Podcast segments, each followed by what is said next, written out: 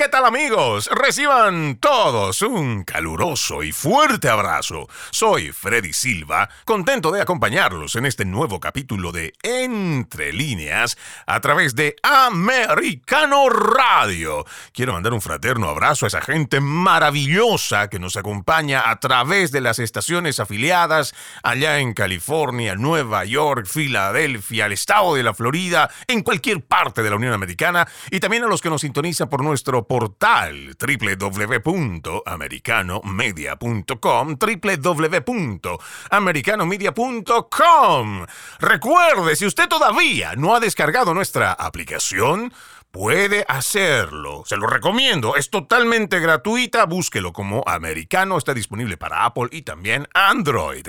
El día de hoy estaremos hablando del impacto de la migración venezolana en Estados Unidos y el resto del continente, que hasta la fecha se estima que son 6 millones de venezolanos que han emigrado de su nación por diversos factores, pero entre los más relevantes, las políticas empobrecedoras de la revolución bolivariana y los desmanes del chavismo que ha puesto a una de las naciones más ricas de la región entre las más endeudadas, con hiperinflación y pobreza extrema. Pero hablar de migración venezolana para algunos genera muchas fricciones y ante el sentimiento nacionalista, las disputas de las buenas costumbres y los malos hábitos tercermundistas que acarrean los movimientos migratorios ha provocado brechas y divisiones. Y hoy muchos señalan a los chavistas como los oportunistas y los responsables de haber destruido su nación al apoyar el régimen socialista y años después seguir apoyando al Partido Socialista demócrata aquí en los Estados Unidos. ¿Cómo librar estas asperezas y buscar consensos ahora que se acerca una nueva elección en Venezuela? ¿Existirá realmente elecciones limpias y justas? ¿El dictador Nicolás Maduro y sus secuaces chavistas estarán dispuestos a ceder el poder? ¿Tendrá alguna influencia decisiva el voto en el extranjero? Trataremos de responder esas y otras interrogantes con nuestra invitada Carolina Tejera, reconocida actriz y modelo venezolana que reside aquí en los Estados Unidos, activista conservadora, presentadora del programa Lifestyle aquí en Americano Media. Qué gusto darte la bienvenida a Entre Líneas, Carolina. Muchísimas gracias, Freddy Silva, y bueno, en tu programa maravilloso Entre Líneas, quitando caretas y hablando verdades, que es lo más importante, porque hoy en día hay muchas, hay muchos fake news y eso, eso hay que contrarrestarlo de la mejor manera. Soy muy agradecida de tu invitación eh, para bueno, para estar aquí y conversar un poco de la, de la realidad, ¿no? En términos generales. Nosotros somos los agradecidos de que nos puedas acompañar, que hayas aceptado la entrevista. Y sí, tenemos mucho de qué hablar, Carolina, y vamos a dedicarle el último segmento para poder ir rememorando mucho de tu trabajo artístico internacional, que seguramente si yo le digo ahora, aquí nos está escuchando en cualquier parte de la Unión Americana, si le hablo de la novela Gata Salvaje, inmediatamente reconocen la voz de quien me acompaña en esta jornada. Pero lo que nos compete en entre líneas hoy es sobre este tema que despierta pasiones, que genera fricciones y es hablar de las migraciones de una forma muy puntual, no la venezolana. Sabemos que dentro de las redes sociales hay gente que te critica, mucha gente que te aplaude, pero parece que quisiéramos nosotros, en ese afán que tenemos de estar haciendo prevalecer el sentimiento nacionalista, también se nos quiere olvidar, creo que con una amnesia colectiva, de que las migraciones, ya sea de Venezuela, de Bolivia, de Perú, de Argentina, de cualquier parte, tenemos cosas que del todo no son buenas. Pero decir esto, Carolina, no solo genera fricciones, incluso genera enemistades hasta en la familia. Totalmente, totalmente. Eh, eh, lamentablemente hay una división en términos generales, Freddy, tú lo sabes, no solamente entre las familias, sino entre las razas, entre las culturas. Y eso es una de las cosas que les encanta hacer a estos gobiernos, entre comillas, que son socialistas y termina en comunismo, que es lo que sucedió en Venezuela, es lo que ha sucedido en países como Nicaragua, como Cuba, que es uno de los más, digamos que es uno de los periodos más largos que ha podido vivir esta desgracia de la miseria del comunismo, 64 años para ser exacta. Ya Venezuela va por 23, va para 24. Eh, Nicaragua, que es un socialismo que cuando les da la gana se van al comunismo, a la miseria. Es como, es como te doy oxígeno, eh, te lo vuelvo a quitar y te lo da y te lo vuelve a quitar. Y ese es el, el juego psicológico maquiavélico del que estamos viviendo a nivel, a nivel mundial. Es difícil, es muy difícil convencer a la gente de que eso es una realidad y de que la agenda bendita del 2030 eh, también es una realidad. Entonces, es importante leer, es importante buscar información, canales como este, por ejemplo, que dicen la verdad y las cosas como son documentados, porque no hay nada peor que decir algo a, lo loco sin, sin, estar documentado y sobre todo porque hay mucha gente que lo vivió, que por vista hay mucha gente viva que ha vivido cosas de, de, de, de 50, 60 años atrás que pueden decir que esto definitivamente es una realidad, aunque suene un poco loco, pero no es nada loco. O sea, tenemos una China con 200 años de, de un comunismo totalmente organizado, con cosas pasando constantemente, eh, eh, Corea del Norte, o sea, hay muchas cosas sucediendo que son reales, Afganistán, o sea, tantos países, Irán, tantos países que la gente piensa, Freddy, ignorantemente que, que es un tema cultural o que, o que es algo que siempre ha existido o que la gente en Egipto quiere tener toda esa vestimenta porque,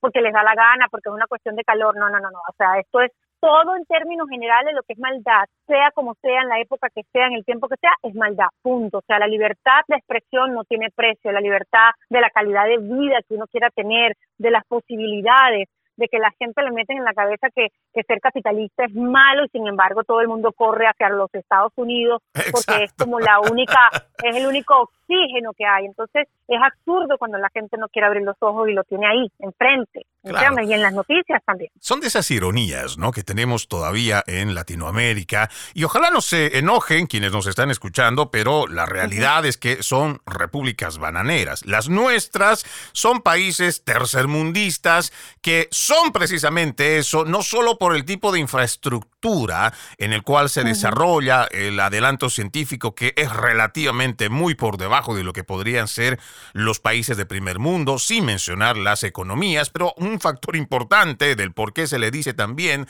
república bananera es por la parte cultural. Y ojo, cuando decimos cultural no nos estamos refiriendo a esa gran herencia de los bailes, las tradiciones culinarias. Sí, exacto. No, estamos hablando de lo negativo que a veces deja la idiosincrasia de esas naciones tercermundistas que muchas veces empezamos a decir, O por lo menos tratamos de ponernos ideas en la cabeza como en la última migración que ha estado viniendo, la descontrolada a través de la frontera sur, donde han pasado miles y miles de venezolanos. Cuando nosotros tratamos de decir que lamentablemente lo mismo que ha hecho Cuba, que a lo largo de décadas ellos han exportado castristas de la más línea dura, comunista, marxista, y que hoy están operando como maestros universitarios o están en escuelas privadas, enseñando ese mismo marxismo cultural.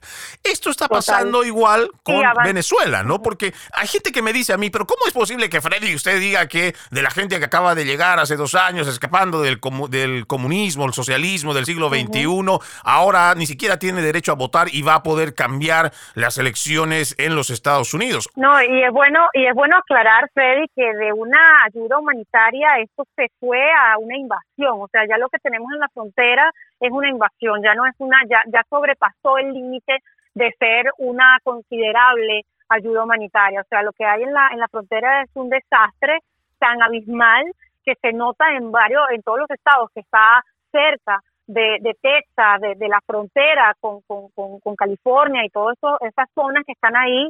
Eh, lamentablemente California, San Francisco, se nota rotundamente eh, que hay una crisis notoria, no solamente porque ves a personas en carpas, sin, sin, sin, no van a regresar, porque por supuesto el que no ha tenido nada y ahora no tiene absolutamente nada en su país natal, en este caso Venezuela, donde ya cruzaron o tuvieron realmente la valentía, vamos a decirlo así desde, el punto de vista más positivo, de cruzar la frontera, o sea, de cruzar el Darién, de cruzar seis países para llegar a los Estados Unidos con la posibilidad de tener dignamente una comida, dignamente un trabajo, dignamente una educación, dignamente un servicio médico simple, básico. Imagínate el desespero que hay en Venezuela Sin embargo, hay mucha gente que dice que Venezuela se está arreglando y esa es la gran controversia que tenemos en las en las redes sociales con todo lo que está pasando. Y precisamente de eso vamos a hablar a detalle, si es que esto es realmente cierto,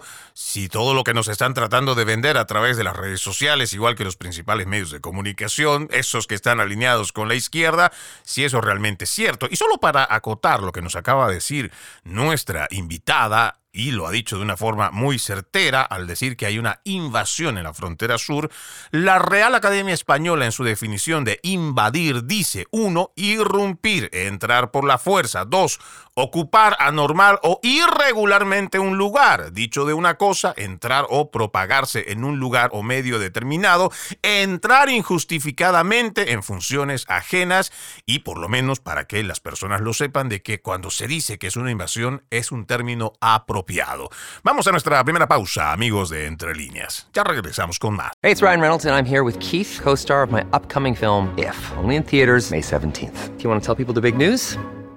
All right, I'll do Sign up now and you'll get unlimited for $15 a month in six months of Paramount Plus Essential Plan on us. Mintmobile.com slash switch. Upfront payment of $45 equivalent to $15 per month. Unlimited over 40 gigabytes per month. Face lower speeds. Videos at 480p. Active Mint customers by 531.24 get six months of Paramount Plus Essential Plan. Auto renews after six months. Offer ends May 31st, 2024. Separate Paramount Plus registration required. Terms and conditions apply if rated PG. Seguimos, seguimos con más de Entre Líneas a través de Americano Radio. No se olvide que juntos este 2023 decimos, no más fake news, no más noticias falsas. Para ello, ponemos a su disposición nuestro portal www.americanomedia.com, www.americanomedia.com, donde usted estará muy bien informado minuto a minuto. También si no ha descargado todavía nuestra aplicación Americano, lo puede hacer. Es totalmente gratis y está disponible para Apple y Android.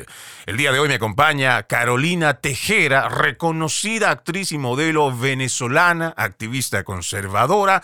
Y estábamos, antes de irnos a la pausa, hablando sobre esta campaña que viene incluso, ya cuando uno va buscando los datos, financiada desde oficinas federales desde los Estados Unidos, que le ha ido pagando a ciertos youtubers, influencers, para que nos traten de vender la idea de que Venezuela se está arreglando. Y ojo, ¿ah? Aquí parece que tenemos que leer muy bien entre líneas porque cuando nos dicen se está arreglando, no nos están hablando de que en el mismo contexto, marco, tanto de forma como de fondo, siguen los mismos chavistas gobernando, pero aún así nos quieren hacer comer el cuento de que la Venezuela chavista está en prosperidad o en camino a la recuperación, Carolina. No, mira, eso es muy, muy ingenuo pensar que se va a arreglar, ¿no? No se va a arreglar de esta manera como está actualmente, no se va a arreglar. Cuando la gente me, me, discute, mira, una cosa es ser eh, una persona que, eh, ser positiva y otra cosa es ser tonto, ¿no? Una cosa es ser realista, tú tienes que ser realista. Para tú poder contrarrestar la situación de verdad de lo que está sucediendo, hay que ser realista. Mucha gente me dice, bueno, Carolina, entonces, ¿por qué no vamos a ir a votar? Te pregunto, Freddy, ¿cómo es posible que la gente quiera ir a votar cuando tenemos una dictadura declarada, un narco gobierno metido en Venezuela, donde la han prácticamente desvalijado de todo, en todo el sentido de la palabra, o sea, han, han abusado de todos los recursos de Venezuela, están las compañías más grandes inactivas, o sea, lo que es el Producto Nacional prácticamente no existe y toda la, comida internacional que sí entra, porque ellos siguen con el tema del bloqueo, no existe ningún bloqueo en Venezuela, hay Ferraris, hay de todo tipo de carros de todas partes del mundo, la comida que tú quieras, sí, claro que sí, en el círculo cerrado, en lo que se llama la argolla, lo que llaman los conectados, los enchufados, los colocados, que son un montón, pero esa no es la realidad del 90% de los venezolanos normales, básicos, que quieren un trabajo, estado de médicos de salud, correcto, que funcione, todos los servicios públicos en orden, porque un país sin ley en orden y sin orden jamás va a funcionar correctamente, ¿no? Aparte, sin contar con la inseguridad tan grande que hay en Venezuela, que solamente los, los que van a visitar, la verdad, los que van de turismo, por supuesto, vienen con dólares porque ya Venezuela está dolarizado y el que viene acá con un poquito de dinero llega a Venezuela y es el perfecto turista donde está ese juego psicológico también, Freddy, de que,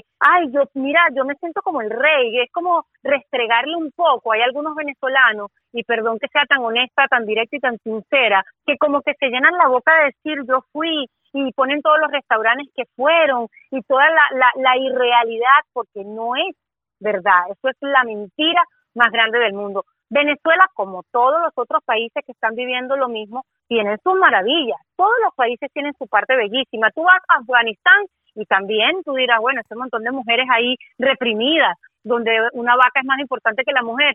Sí, pero tú vas a lugares espectaculares y también lo tiene. O sea, cada país tiene lo suyo. Ahora, Venezuela, la realidad, lamentablemente, ¿cómo tú vas a ir a votaciones, Freddy?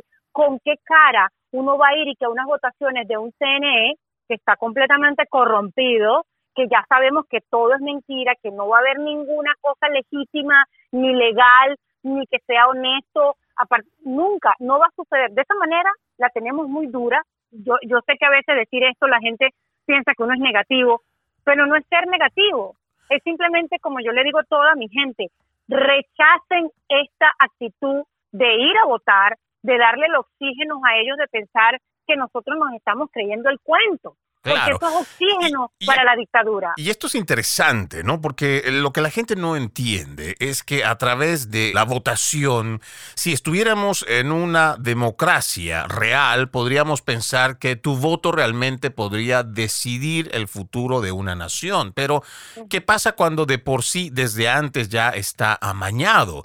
¿Qué pasa cuando los mismos actores que han arruinado la nación hoy vienen a decirte que la están arreglando, ¿no? Hay un punto más grave de lo que se está diciendo. Al tú aceptar, al tú aceptar ir a votar, tú estás diciendo es legítima la dictadura y es legítimo, aparte que es de Colombia, todo el mundo sabe que este hombre es de Colombia, que ni siquiera es un venezolano mandando, porque por lo menos los de Cuba se calaron a Fidel hasta el final siendo cubano, pero aquí todo el mundo sabe que este señor no es venezolano, ¿me entiendes? Ni siquiera ni, ni, ni, ni por chispa, todo, todo el mundo lo sabe. ¿Cómo tú vas a ir a votar a decir sí, aceptamos la dictadura, aceptamos todo el desastre, aceptamos todas las mentiras, aceptamos las muertes injustas que, que, que hubo de parte de tantos tantos muchachos de 17 a 20 y pico de años que se murieron, 150 muchachos del colegio y de las universidades murieron en las marchas venezolanas. O sea que tú estás diciendo que eso es borrón y cuenta nueva, que no me importa los que dieron su vida por la libertad y por el país y por la democracia.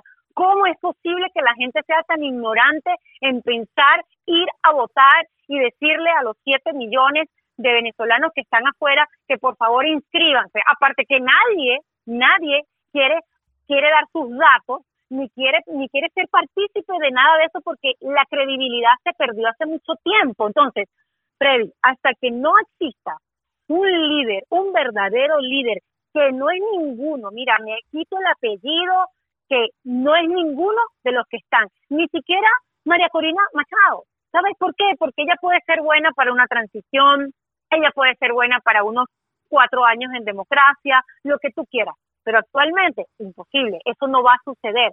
¿Cuánta gente mataron por esa misma razón? Entonces, él, ella como mujer, ¿verdad? Que de repente no representa un peligro, no representa un, verdadero eh, cambio o molestia. Sin embargo, el hecho de que todo el mundo eh, tenga un poquito levantada la fe con ella, ya a ellos les está molestando, pero es un juego psicológico. Todo esto es un juego psicológico. Mira, ya, ya, está, inhabilitada, ya está inhabilitada. Exacto, ya, para empezar. 15 años, exacto. O sea, ¿qué más quiere la gente? ¿Qué más tiene que suceder? Simplemente negarse a la ridiculez. Mira, yo no entiendo, yo, yo, yo, esto es de locos realmente. Yo hice una, un Instagram live diciéndole a los actores que cómo era posible que utilizaran a las imágenes fuertes internacionales para normalizar esta locura. Abrieron el canal de televisión que a la final si tú me dijeras, no, mira Carolina, es que eso es un buen inicio, porque la dictadura se va a caer. Gracias a todo eso que van a hacer los actores allá, la dictadura. Pero eso es entretenimiento. Eso es una manera, no los están haciendo en Estados Unidos.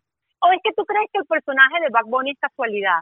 ¿Tú crees que todo lo que está sucediendo ahorita con las grandes, que ni siquiera son grandes estrellas, son todos unos patequebrados, como decimos nosotros, que ni siquiera tienen talento, ¿me entiendes? Para poder empobrecer más aún a la sociedad, para que la sociedad diga, sí, me encanta como canta fulano y no canta, y se ganan los mejores premios y tú dices, ¿cómo es posible que ni Frank Sinatra, ni Frank Sinatra se ganó ese premio y se lo viene a ganar un Bad Bunny a esta altura en, pleno siglo XXI? O le dan la portada del Time, O la portada del Time, o sea, ¿qué burla es esta? O sea, eso, estamos rodeados por todas partes, o sea, nos están entreteniendo como sea, como sea, y yo soy artista toda mi vida, y, posiblemente en una época, yo te puedo decir que cuando yo hacía telenovelas, sí, había, había un respeto, había un entretenimiento legítimo, había democracia entre comillas, porque la gente se enoja, Freddy, conmigo cuando yo digo que yo nací en un país socialista, o sea, en el 76 y antes del 76, en los 70,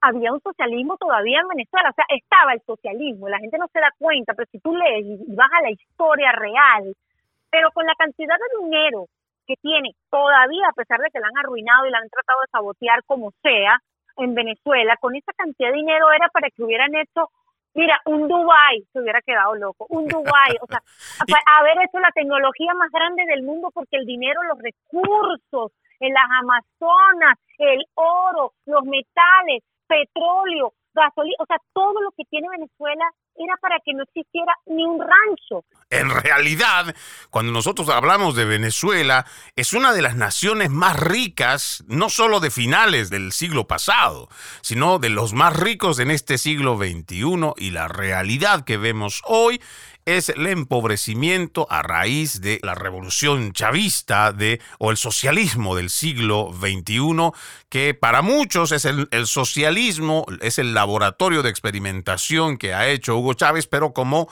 lo dice nuestra esto ya viene de muchos años atrás. Y no nos olvidemos que el verdadero laboratorio de experimentación del socialismo fue en Europa que ya vienen trabajando hace varias décadas para poder imponer lo que hoy se conoce como el verdadero socialismo que está imperando en Occidente. Vamos a una nueva pausa, ya regresamos con... Gracias, gracias por continuar con Entre líneas a través de Americano Radio, como siempre. Es realmente un gusto poderles enviar un fraterno abrazo a esa gente maravillosa en California, igual que aquí en el estado de la Florida, en Nueva York y en cualquier parte de la Unión Americana que nos escuchen a través de www.americanomedia.com y por supuesto las estaciones afiliadas. Si todavía no has descargado la aplicación gratuita de Americano, hazlo. Te lo recomiendo. Está disponible para Apple y Android.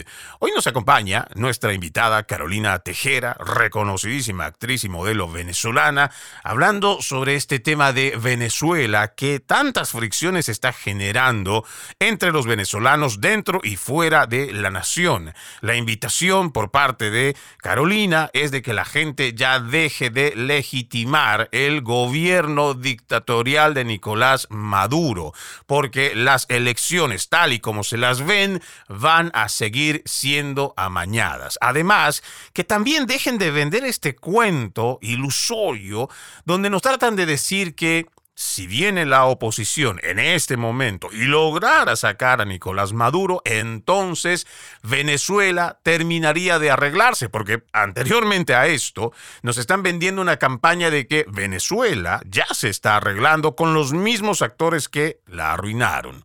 Dejemos de creer en pajaritos preñados. Dejemos de creer en estos cuentos de charlatanes que lo único que quieren es primero hacer tiempo y seguir imponiendo este entretenimiento para mantenerse en el poder, estar atornillados tal y como lo hicieron hasta el día de hoy.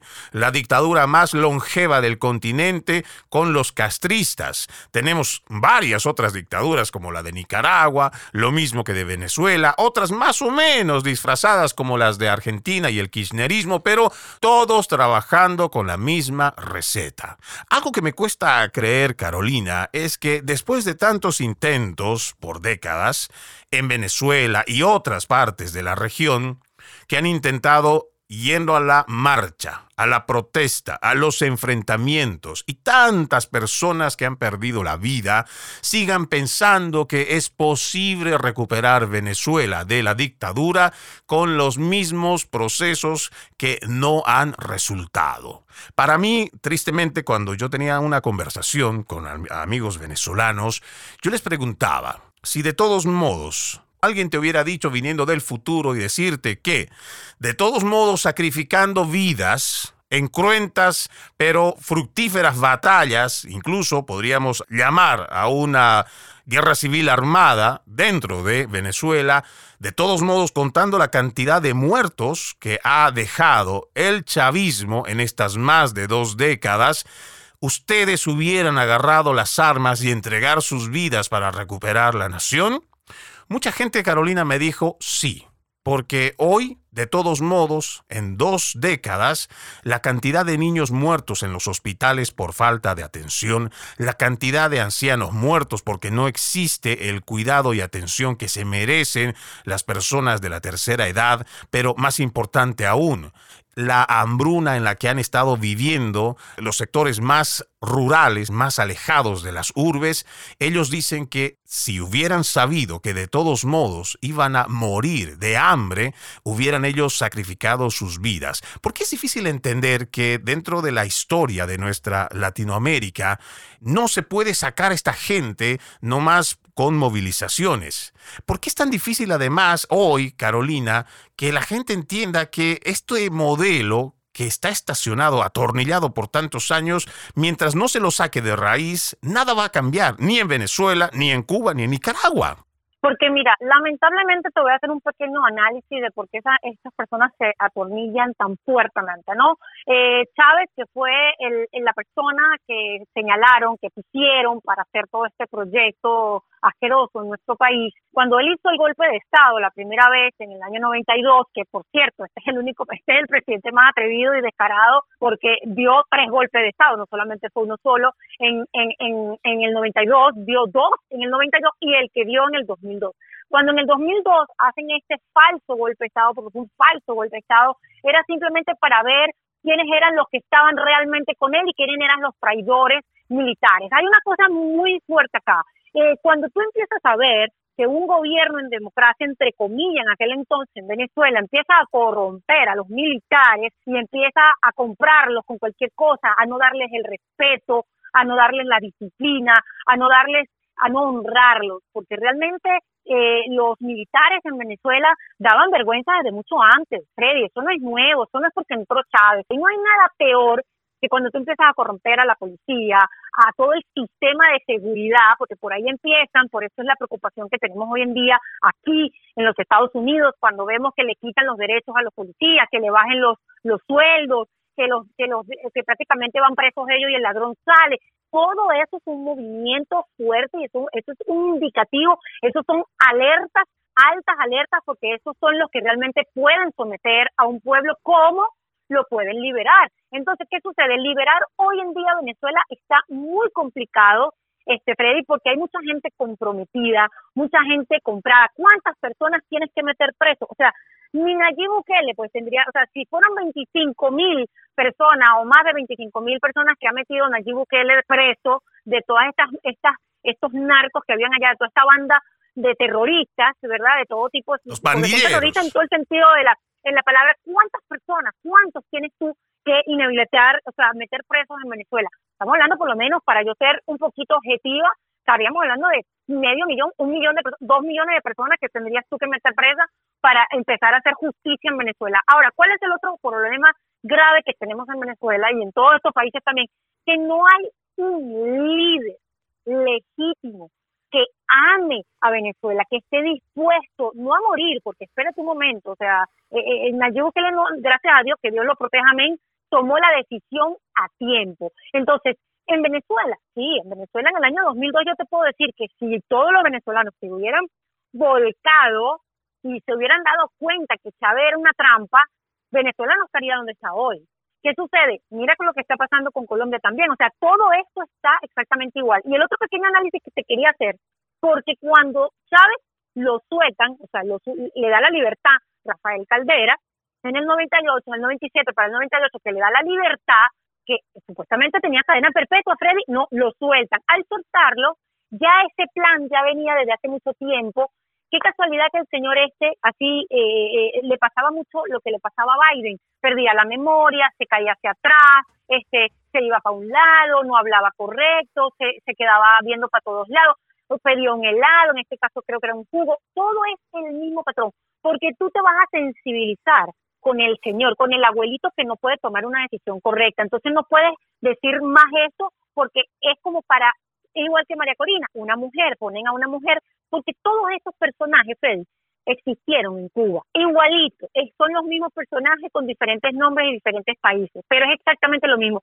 Y Estados Unidos, si no se ponen las pilas, si no nos ponemos las pilas, este, el abuelito nos va a embromar a todos, a todos. Y lo que están viniendo, tú te dirás, te preguntará, ¿y por qué le quieren dar papeles a los que están llegando? Porque ese fuerte rumor está corriendo, porque esos que están viniendo, Freddy, tienen 23 años comiéndose un cable, donde llegan aquí a Estados Unidos mal que bien, nosotros sabemos que económicamente estamos mal, pero esa gente que va llegando va a tener aire acondicionado, va a tener un techo, va a tener un carro, cuando ninguna de estas tres cosas principales básicas no las tienen en su país natal. Cuando llegan aquí va a seguir siendo la maravilla para ellos. Entonces, ¿por quién van a votar, Freddy?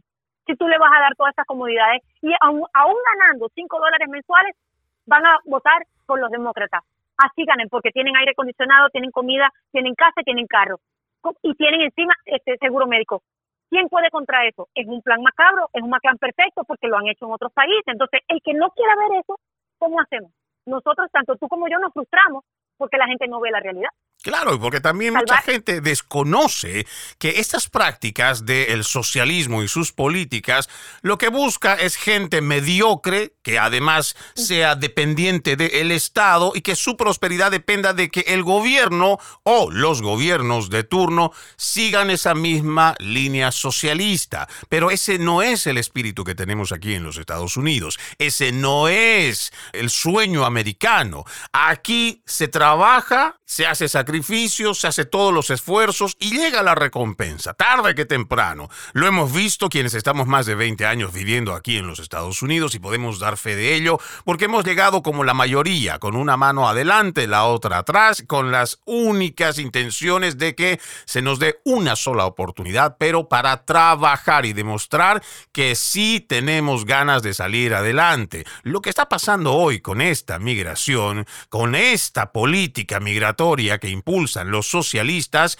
están haciendo que los que pasan por la frontera vengan simplemente a buscar beneficios, ya sea un beneficio de salud, de comida, de estudio para sus hijos, pero no están viniendo en busca de ese sueño americano que por tantos años la gente identificaba como el país de las oportunidades, esa oportunidad para trabajar y salir adelante. Lamentablemente eso está cambiando. No digamos que es el 100%, pero eso ha ido cambiando, porque incluso hemos visto cómo estas oleadas de emigrantes vienen a exigir que se les dé techo, exigir que no se los saque de los hoteles, que se les siga dando comida y además que puedan escoger el tipo de comida. Son de esas cosas que uno no se puede explicar, pero está pasando aquí en los Estados Unidos. Vamos a la última pausa. Ya regresamos con más. Seguimos, seguimos con más de Entre líneas a través de Americano Radio. Hoy me acompaña Carolina Tejera, reconocida actriz y modelo venezolana, hablando sobre este problema de las elecciones en Venezuela, el impacto que tiene la migración aquí en los Estados Unidos, no solo de Venezuela, sino de gran parte de continente. Pero ya para ir cerrando estos temas que son tan ásperos y tan conflictivos para hablarlo en la mesa Carolina. ¿Qué se espera para estas próximas elecciones de Venezuela? ¿Se le recomienda a la gente que asista o que vaya, que vote y que destruya en ese momento la boleta? ¿Qué podemos hacer, me imagino los venezolanos, para que puedan de alguna manera tratar de ayudar a su nación estando fuera? Mira, yo te puedo asegurar a ti que si todos los venezolanos se pusieran de acuerdo, todos, todos, en decir, yo no me presto para esta burla, yo no me presto para esta mentira, yo no me presto para este vacilón y no ir a votar significa no creo en ti.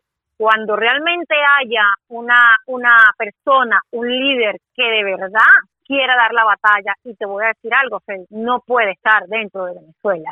Esta persona va a tener que ingeniársela y romper con la, con la historia y con los patrones de la historia del pasado y hacer algo diferente para el presente y el futuro inmediato de Venezuela y de todos los otros países, cuando existe ese verdadero líder va a tener que hacer un cambio desde afuera y hacer un negocio con el país que realmente quiera ayudar a Venezuela y hacer una alianza total si han podido hacer alianza estos ladrones con países como Irán, con países como China, Rusia y todos los países comunistas del Medio Oriente, ¿cómo tú no vas a hacer unas alianzas, el líder que aparezca con los de este lado? Pero para lo de Venezuela, definitivamente yo no creo en nada de eso. No creo, no voy, no creo, no apoyo, nada, nada. Cuando aparezca el líder que yo considero que va a aparecer, entonces tendrá toda mi confianza para poder desmantelar de raíz toda la la, la porquería que hay en Venezuela.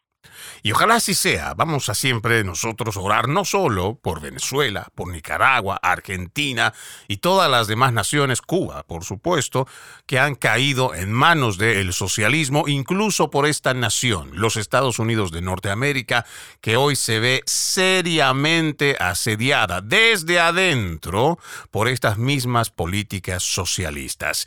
Vamos a poner eh, punto final a este tema, querida Carolina, porque queremos también conocer a la actriz, queremos conocer y escuchar. Yo estaba revisando tu historia. Realmente tienes una carrera impecable. 1996, según los registros que he encontrado, con la novela Volver a Vivir de RCTV, con el papel de Ángela, coprotagonista.